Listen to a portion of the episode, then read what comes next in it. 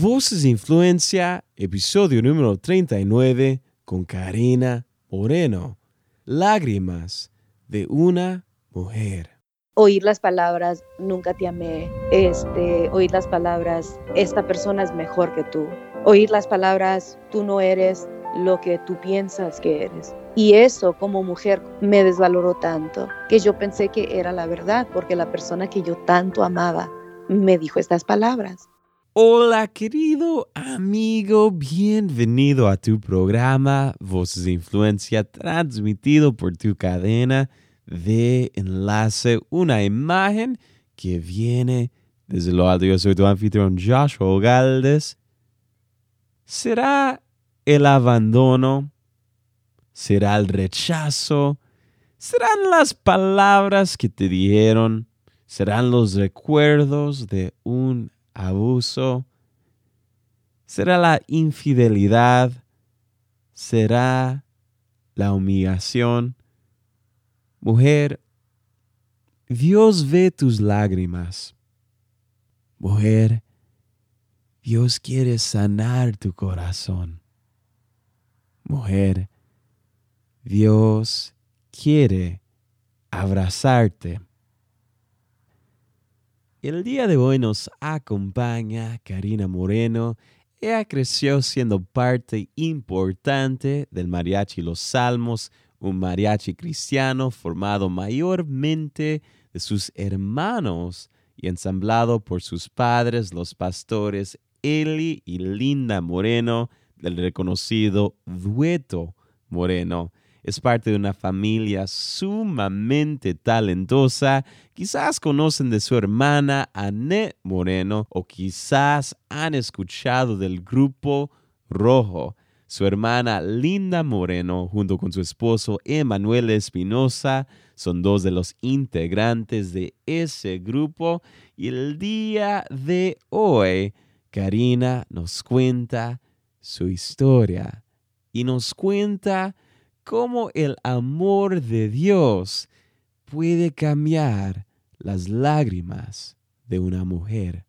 Y si aún no has escuchado la música de Karina Moreno, no te preocupes, a continuación vas a poder escuchar algunos segmentos cortitos de algunas de las canciones más exitosas de Karina, como Úsame, Le voy a Cristo, engañoso corazón, me estás mirando, lo que perdiste junto con su hermana Annette Moreno y durante la programación vas a poder escuchar un poco de las canciones Tu amistad me hace bien junto con Alex Campos y el exitoso sencillo musical Ella también junto con Alex Campos con nosotros el día de hoy Karina Moreno.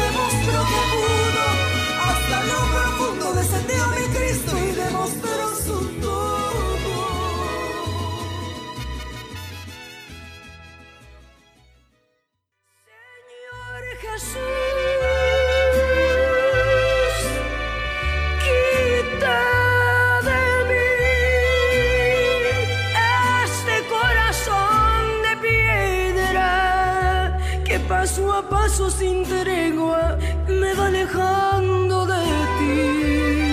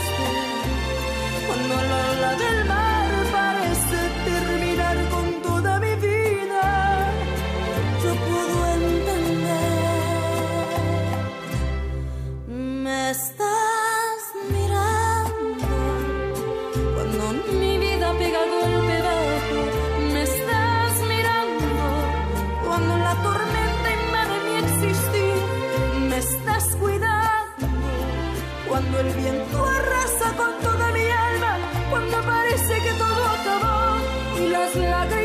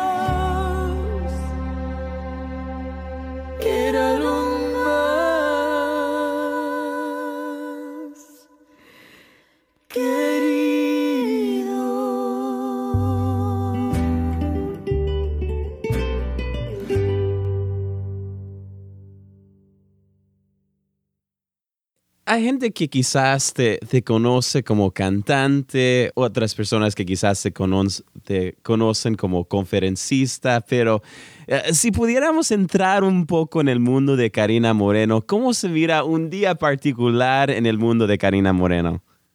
Bueno, un día particular en la vida de Karina Moreno es sin pestañas postizas, sin maquillaje y greñuda y, y, con, y con mis trajes para ir al zumba o al gimnasio. Este súper regular, uh, súper ordinario, muy relajado. De hecho, ahorita estoy aquí en casa este, tomando mi cafecito, uh, lista para enfrentar el día. Bueno, eh, eh, he tenido algunos quehaceres muy temprano que no me permitieron entrar a, los quehaceres ah, que tenía ya, pero este un día regular sería levantarme, desayunar con mis hijos y, a los que están aquí, porque tengo tres hijos. Uno ya se me fue a, la milicia, está en el Navy. La ah, hija de 19 años, ella sí vive aquí en casa, pero está estudiando y trabajando full time, así es que a ella casi la, miro muy poquito, pero la de 13 años yo la hago homeschool, entonces nos ah, levantamos juntas, desayunamos, ella empieza sus tareas, su clase, y entonces yo ah, leo un poquito mi devocional, tengo mi momento de devocional y, y ya lista para enfrentar lo que me queda en el día, me siento en mi escritorio y hago lo, lo necesario de aquí en la casa. Ahora, Ah, la bendición que tengo es que pues mi trabajo es, es muy fuerte, contiene muchísimos detalles que uh, los, los que me miran piensan que yo nomás trabajo los fines de semana. Por ejemplo, los viernes, sábado y domingo, cuando estoy predicando, dando conferencias o cantando, pero creo que el trabajo más fuerte para hacer lo que hago los fines de semana es durante la semana de aquí de mi casa. Mm, mm. Y, me imagino que hay muchos detalles ah, eh, eh, con el ejemplo que tomó un año para, para hacer el video de ella. Me imagino que hay muchos detalles con lo que hablas, con todo. Así que, wow en, el programa nos encanta conocer las historias de nuestros invitados y queremos conocerte a ti a más allá de sus plataformas y lo que están haciendo.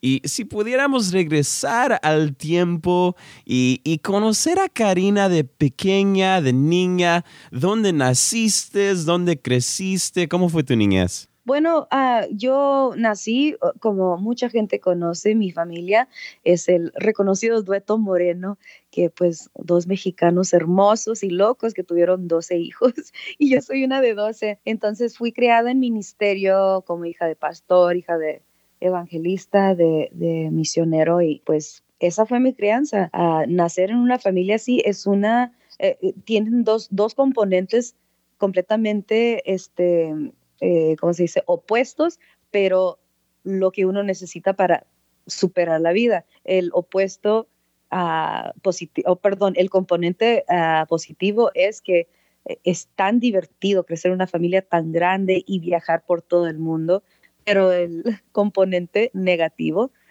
les digo que es eh, un desafío enorme tener una familia tan grande, tantas mentes, tantos caracteres diferentes y, este, y tantos ah, como caminos diferentes que cada uno quiere tomar. Entonces, esos fueron los conflictos, pero cuando esos dos componentes se juntan, eso es el ingrediente perfecto para que te forme tu carácter en la vida.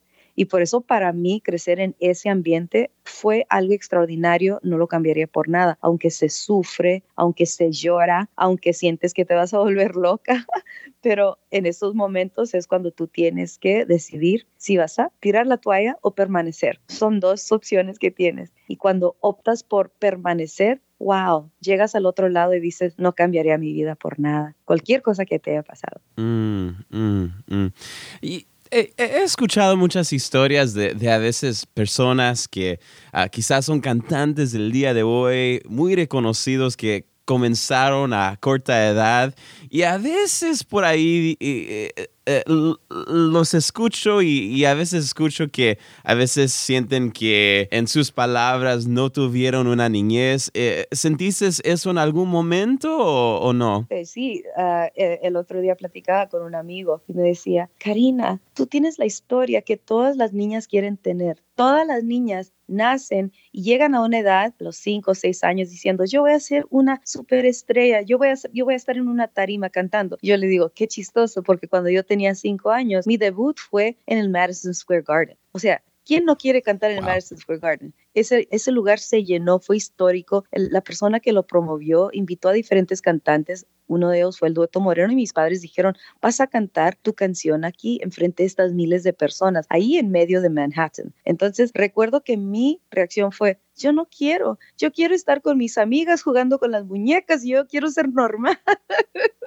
Entonces, es muy chistoso que mucha gente puede visualizarlo como algo muy positivo cuando se es chica, ¿no? Cuando tienes cinco años. Ay, qué padre, mira, ella puede hacer lo que muchos niños quisieran ser. Lo que no entienden es que una niña de cinco años no quiere tener esa vida. Una niña de cinco, seis, siete, hasta los diez, doce años, tú quieres ser esa niña que se queda en casa y que va a la escuela normal y que regresa y juega a las muñecas con sus amiguitas. Pero cuando tu vida no incluye nada de eso, entonces, claro, hay conflicto en tu vida, hay momentos de perder tu identidad y quererla recuperar, muchísimos de esos momentos, pero como te dije ahorita anteriormente, los desafíos que yo sufrí son los que me formaron. O sea, las cosas lindas que me pasaron en mi niñez y crecer con una familia tan extraordinaria como la familia Moreno no son lo que me formaron. Me formaron los desafíos de estar en ese ambiente. Así es que por eso cuando mi hija de 13 años ahora me dice, yo quiero cantar, yo quiero, ella es la que desea hacer eso, pero igual yo le permití de chiquita decidir que quieres ir a la escuela normal y, y, y, este, aunque un padre, claro, debe decidir por sus hijos, pero yo no quise que ella tuviera esas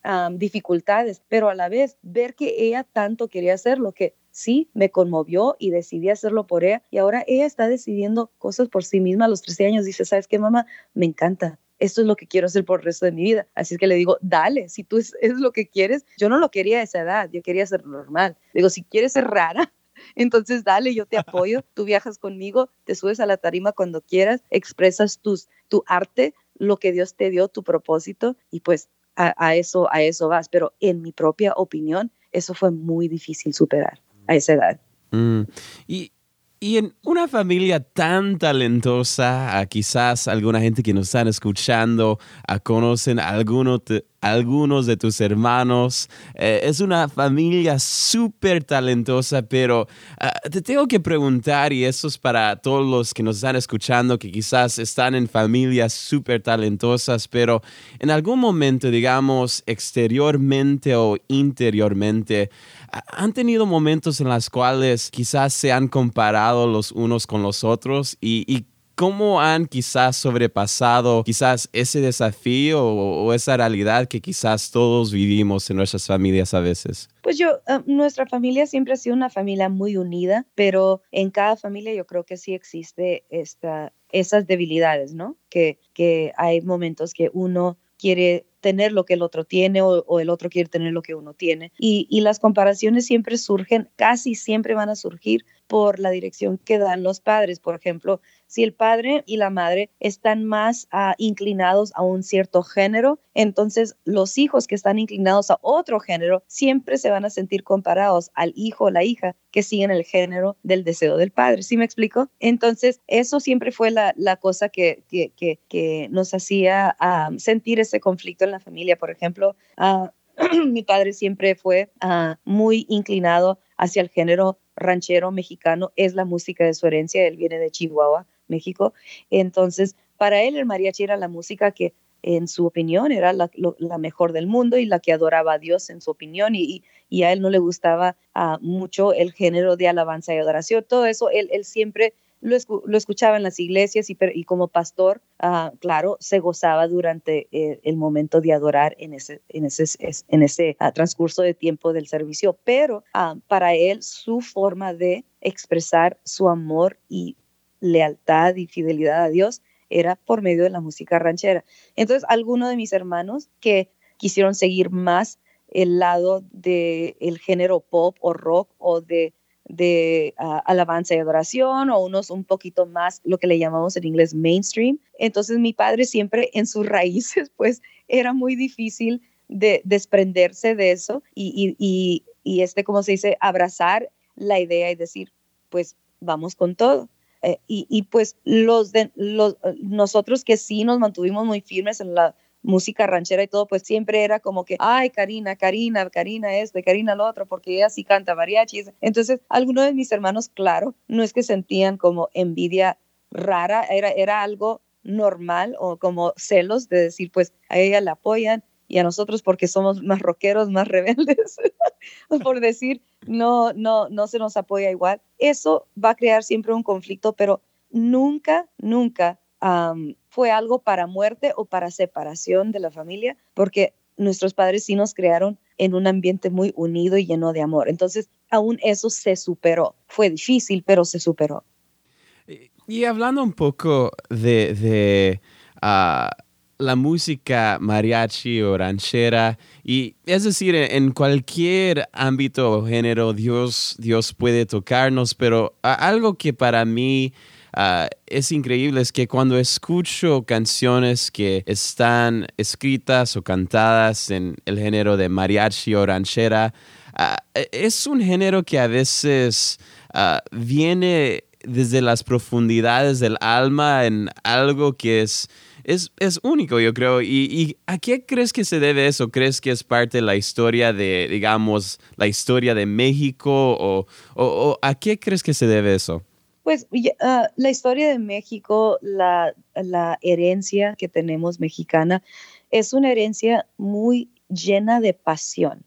Y, y, si ves todo lo que hace México en el arte, en el lado artístico, es muy apasionado. Si tú ves una novela americana y una novela mexicana, la mexicana siempre tiene como más pasión. No estoy diciendo que es mejor, la pasión no, puede, no necesariamente es mejor, pero es como más, y voy a usar la palabra exagerado, todo es magnificado en Latinoamérica y muy en particular en México. Entonces, sí, como te digo, una novela en inglés y una novela en español, siempre la de español va a tener un poquito más de intensidad. Entonces, cuando el arte mexicano se expone al mundo, siempre tiene mucha intensidad. Y por eso me encanta que lo reconoces, Josh, de esa manera, porque cuando se escribe una canción, ese es, ah, sale de la parte artística del corazón de la persona y sale con mucha intensidad. Y por eso la gente dice, porque siento una pasión cuando cantas esa canción, porque claro, son mensajes personales, poderosos, ungidos, claro, todo eso, pero una gran parte de todo eso es que el arte mexicano lleva ya en sí una intensidad que no llevan otras culturas. No hay alegría sin un buen sentido, no hay un abrazo que no quite el frío. Me siento como un niño, en tus consejos yo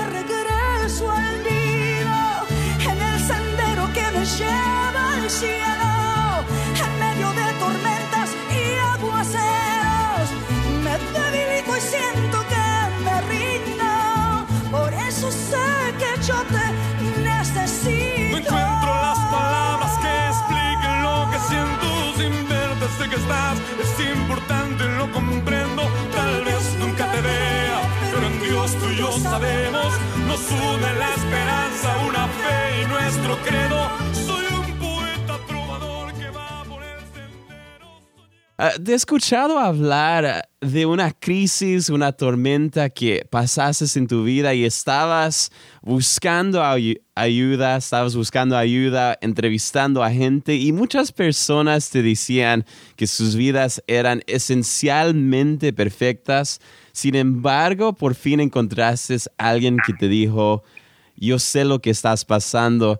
Y, quisiera preguntarte, ¿por qué crees que es tan difícil ser auténtico, especialmente para las personas, digamos, reconocidas? Porque hay un miedo de perder, hay un miedo de, mirarte como que eres menos que otros. Y, esta es la cosa, e, e, es un miedo que tenemos los humanos de que alguien piense menos de nosotros o de que alguien ya no vaya a ser nuestro amigo o de que alguien ya no nos mire como a personas ungidas o personas que tenemos influencia. Y ese es el miedo. It, is a fear of losing. Es un miedo de perder. ¿Y, y perder qué? Muchísimas cosas.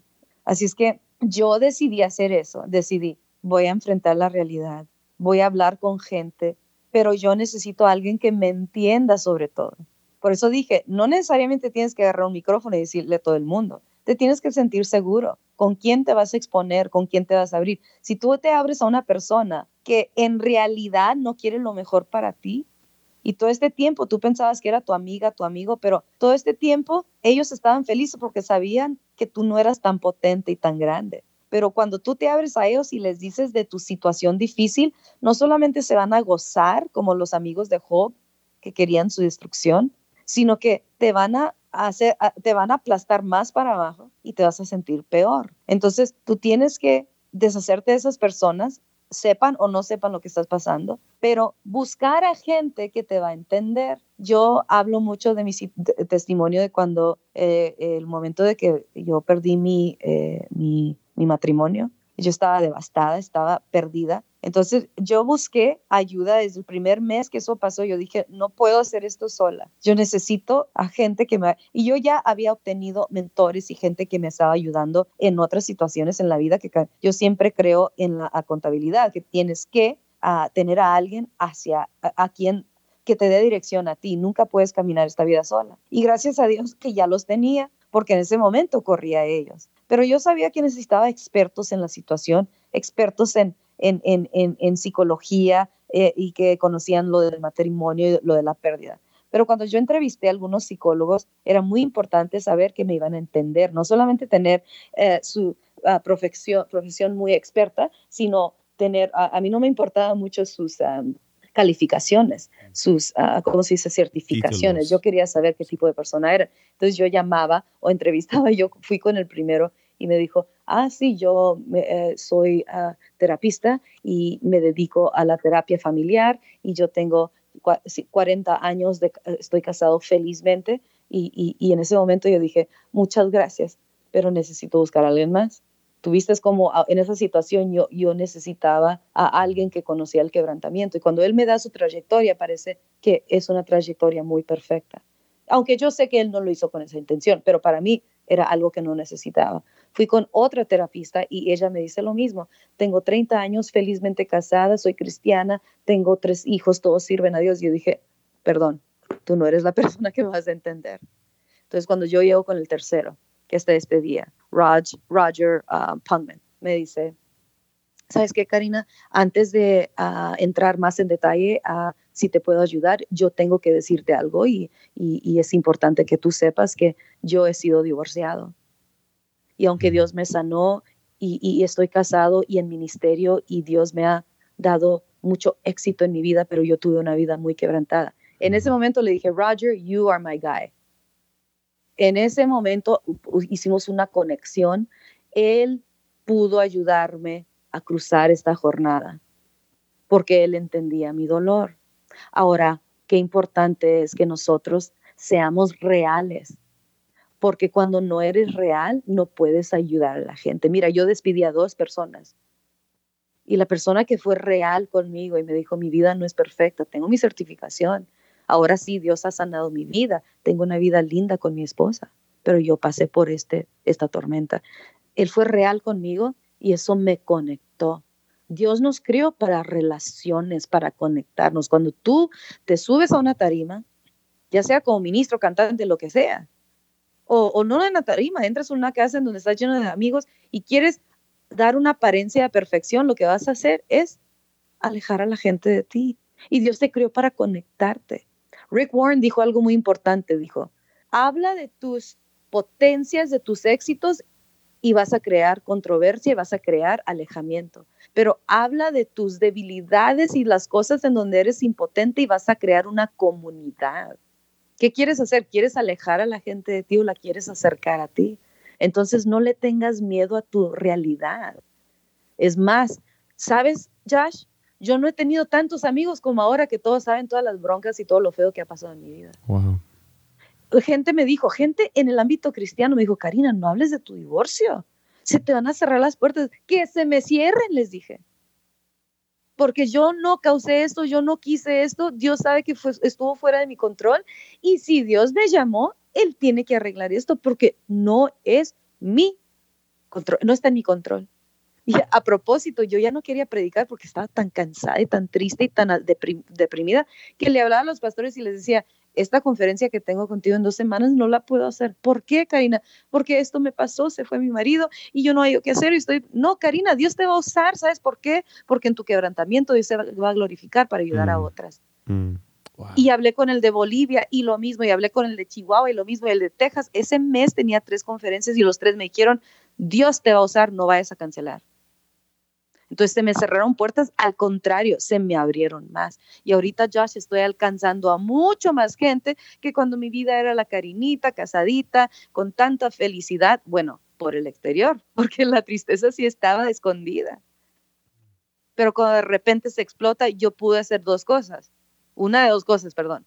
La primera, esconder la vergüenza y decirle a la gente, todo está bien, todo está bien, sigo ministrando. O exponer mi vergüenza, decir, esto me está pasando, auxilio, alguien ayúdame. Y en ese momento la gente me abrazó, no se me cerró ni una puerta, se me abrieron muchas más y la gente me dice todo lo mismo. Gracias por ser real. Tu realidad sanó mi vida, tu canción, ella sanó mi vida. Y yo nunca hubiera estado parada en esa roca del salto de Tequendama con mi amigo Alex Campos, grabando una canción tan increíble, con mi vestido tan precioso que se me, que se me diseñó conforme a mi cuerpo, mi diseñador me, dijo, esto lo vamos a hacer exactamente así para el canto, los colores, todo fue creado para esa canción. Yo no fui a un mall a comprar ese vestido, no, yo fui hasta México que me lo diseñara, uno de los mejores diseñadores. Los vestidos, el maquillaje, una, la, la chava que la maquilla a todas las chicas de las novelas de Bogotá, ella estuvo ahí para maquillarme. Abraham Castillo, el mejor, para mí, el mejor director de cine de todo, que también muy destacado, muy este, expuesto a, al ambiente de profesionalismo allá en Colombia, muy reconocido, por cierto. Dios dijo, no, Karina, yo quiero lo mejor para ti. Y sabes, Josh, que en, la palabra de Dios, él, dice, él te dice por medio de David en el Salmo, dice, yo pondré tus pies sobre una roca. Porque te acuerdas que David se sentía como en un hoyo cenagoso, un hoyo muy oscuro, y Dios le dijo, no te preocupes, voy a poner tus pies sobre una roca y tus enemigos te van a ver ahí arriba. Mm. Y cuando yo estaba deprimida, Dios me dijo, vas a ver, voy a poner tus pies sobre una roca. Yo no sabía que literalmente, porque el salto de Tequendama es una roca y es un castillo en una roca con unas cascadas. Y cuando yo entro, el dueño sale y me dice, Reina Karina, bienvenida a tu castillo. Y mm. ahí yo vi que Dios dijo, ya ves, cuando tú me crees, cuando tú escoges la vida en vez de la muerte, en vez de ser víctima, tú escoges la victoria, yo pongo tus pies sobre una roca y tus enemigos y los que se burlaron de ti mirarán. Y eso es mm. lo que estoy viviendo ahorita, Josh.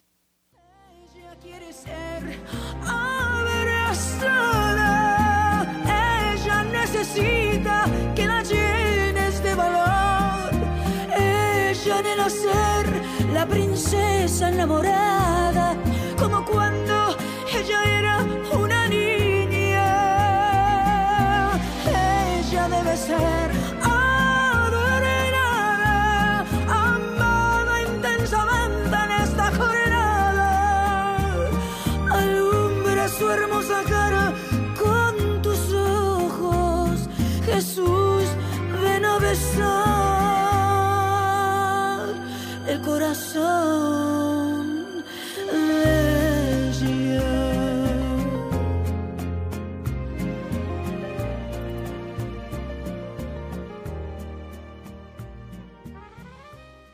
Cuando tú escuchas esta canción, ¿cómo te impacta el alma a ti? Y cuéntanos algunas de las historias que han surgido de esta canción y este disco. Pues primeramente, y, lo digo con respeto hacia el hombre que fue mi esposo por 17 años, que ahora tenemos una relación muy buena. Ahora tenemos una relación de amor, de perdón, de dejar las cosas en el pasado. Pero en el tiempo que hubo conflicto, oír las palabras, nunca te amé, este, oír las palabras, esta persona es mejor que tú, oír las palabras, tú no eres lo que tú piensas que eres. Y eso como mujer, como esposa en ese tiempo, me desvaloró tanto que yo pensé que era la verdad, porque la persona que yo tanto amaba me dijo estas palabras. Entonces, cuando yo estoy en mi cama un día llorando y diciéndole a Dios, ya no puedo, me quiero morir y no queriendo vivir, Dios ya no, todo era un mar de tristezas. Y mi hija de 16 años en ese tiempo estaba tan triste por lo que había sucedido, la ausencia de su padre y, la experiencia de rechazo. Es que es una, una soledad y una experiencia tan, e, es muy trágico esto, es muy trágico. Y ver que ella en ese tiempo no solamente estaba sufriendo el, la pérdida de, o sea, entre comillas, el abandono, porque cuando el padre sale de la casa, perdón que te lo ponga de esta manera, hombre, eso se llama abandono. No digas, no, necesito mi espacio. A ustedes, hijos, no los estoy dejando. Yo estoy dejando a su madre, no ustedes. Absolutamente una mentira del diablo. Cuando tú sales de la casa, estás abandonando al hogar completo. Y cuando mi hija expresaba su tristeza que su padre se había ido, en ese momento ella estaba sintiendo una tristeza. Ya a los 16 años, pues ya tenía su noviecito. Y, aunque, aunque en ese tiempo, pues el novio pues era lindo y todo, pero estaban teniendo sus conflictos. Entonces ella estaba teniendo una crisis tremenda. Esa canción yo la escribí no nomás para mí y para tanta mujer que la escucha, pero para ella. Y ahí dije, Dios, ella quiere ser abrazada. Es que, ¿qué mujer no quiere ser abrazada? Ella necesita que la llenes de valor. A mí me dijeron, no vales. Esa mujer ahí así vale. A esa es la que quiero. A ti ya no te quiero. Y ahí dice, ella necesita que la llenes de valor. Ella quiere ser la princesa enamorada, como cuando ella era, tenía cinco años, cuando era una niña, cuando ella pensaba que su príncipe azul iba a venir a darle todo el amor que ella se merecía. Ella quiere ser esa princesa enamorada como cuando era niña, ella debe ser adornada, no, no subajada, no, ay, ¿sabes qué? Ya no te ves como te veías cuando te conocí. No decirle, esta persona es mejor que tú. No, no es adornada. Y ahí sí, ahí sí se clava, en donde dice, amada intensamente, no nomás amada, intensamente en esta jornada. ¿Ya sabes por qué le dije a Jesús eso? Porque esas palabras, yo se las estoy diciendo a Jesús. Mm. Ella, ella, Jesús, ella. Mm. Y yo se las dije a Jesús porque le dije, tiene que ser amada intensamente, porque ¿sabes cómo nos ama Jesús? Intensamente. Intensamente. Jesús no me ama mediocre, no. Jesús no dice, te quiero así tantito, no, dice, te amo hasta la muerte y sí, y sí murió por mí. Te amo tanto que moriría por ti y sí lo hizo.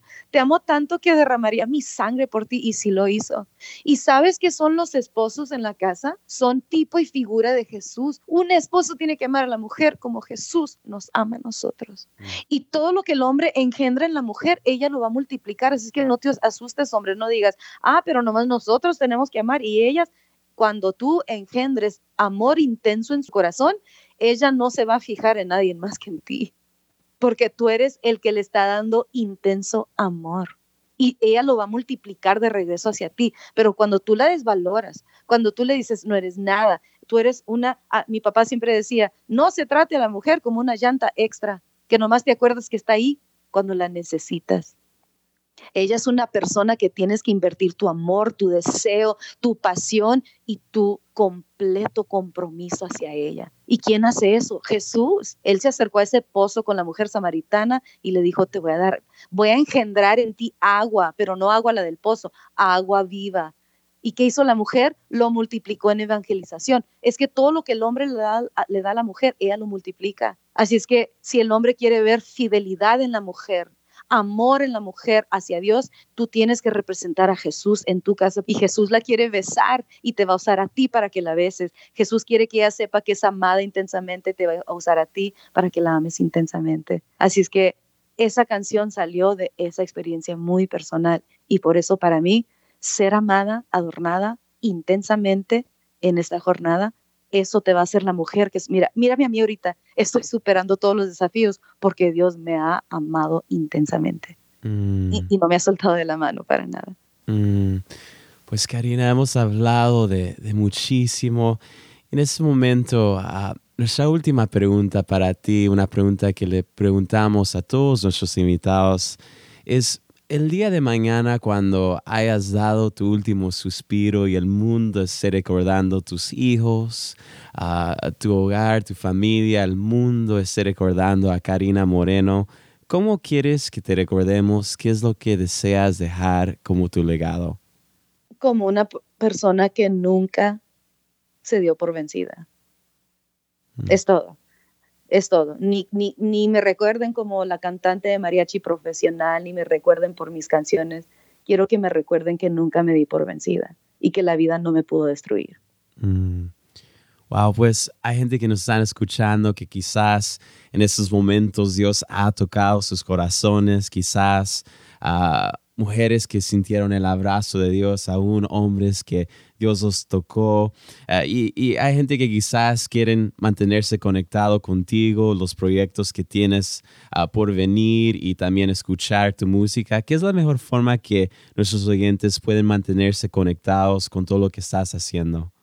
Ay, por favor, síganme, suscríbanse. Se pueden suscribir a mi canal de YouTube, Karina Moreno Oficial. Este, estamos en Facebook también. Ah, estoy en Instagram como Karina Moreno Official. Así es que mi música está en todas las plataformas, todas. Eh, digitales, Spotify, Apple Music, iTunes, todo lo que tú, Amazon, todo lo que puedas pensar, ahí está mi música.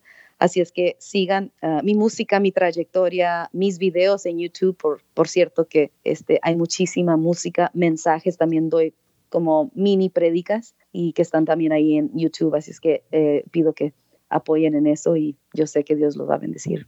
Muchísimas gracias, Karina. Ha sido un gran honor y regalo poder tenerte con nosotros. Al contrario, Josh, muchas gracias a ti. Un abrazo.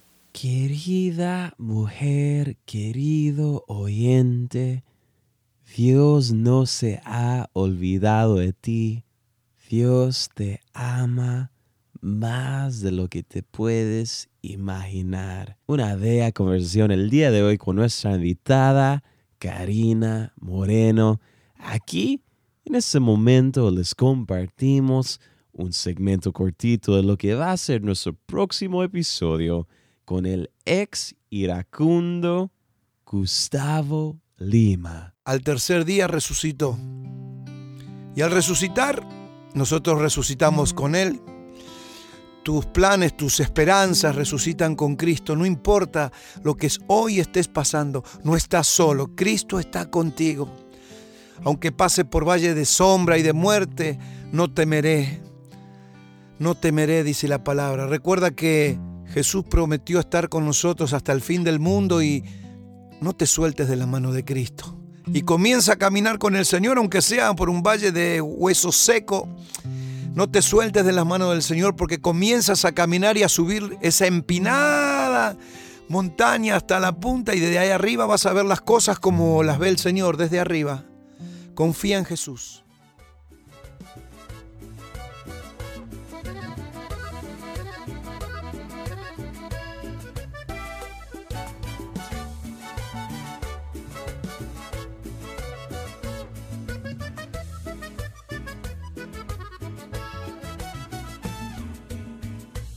Querido amigo, quisiera tomar este momento para agradecerte a ti por escuchar este programa. Es un gran honor y privilegio acompañarte cada semana. Si algo te impactó de la entrevista del día de hoy, por favor compártelo y avísanos por las redes en Facebook, Twitter o Instagram.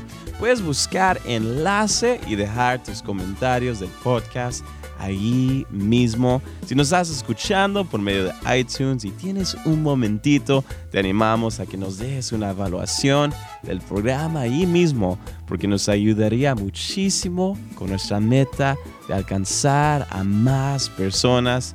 De nuevo, muchísimas gracias por escuchar Voces de Influencia. Yo soy tu anfitrión Joshua Ogaldes, despidiéndome hasta la próxima, mi querido amigo. Un fuerte abrazo de todos aquí en Enlace. Que Dios te bendiga.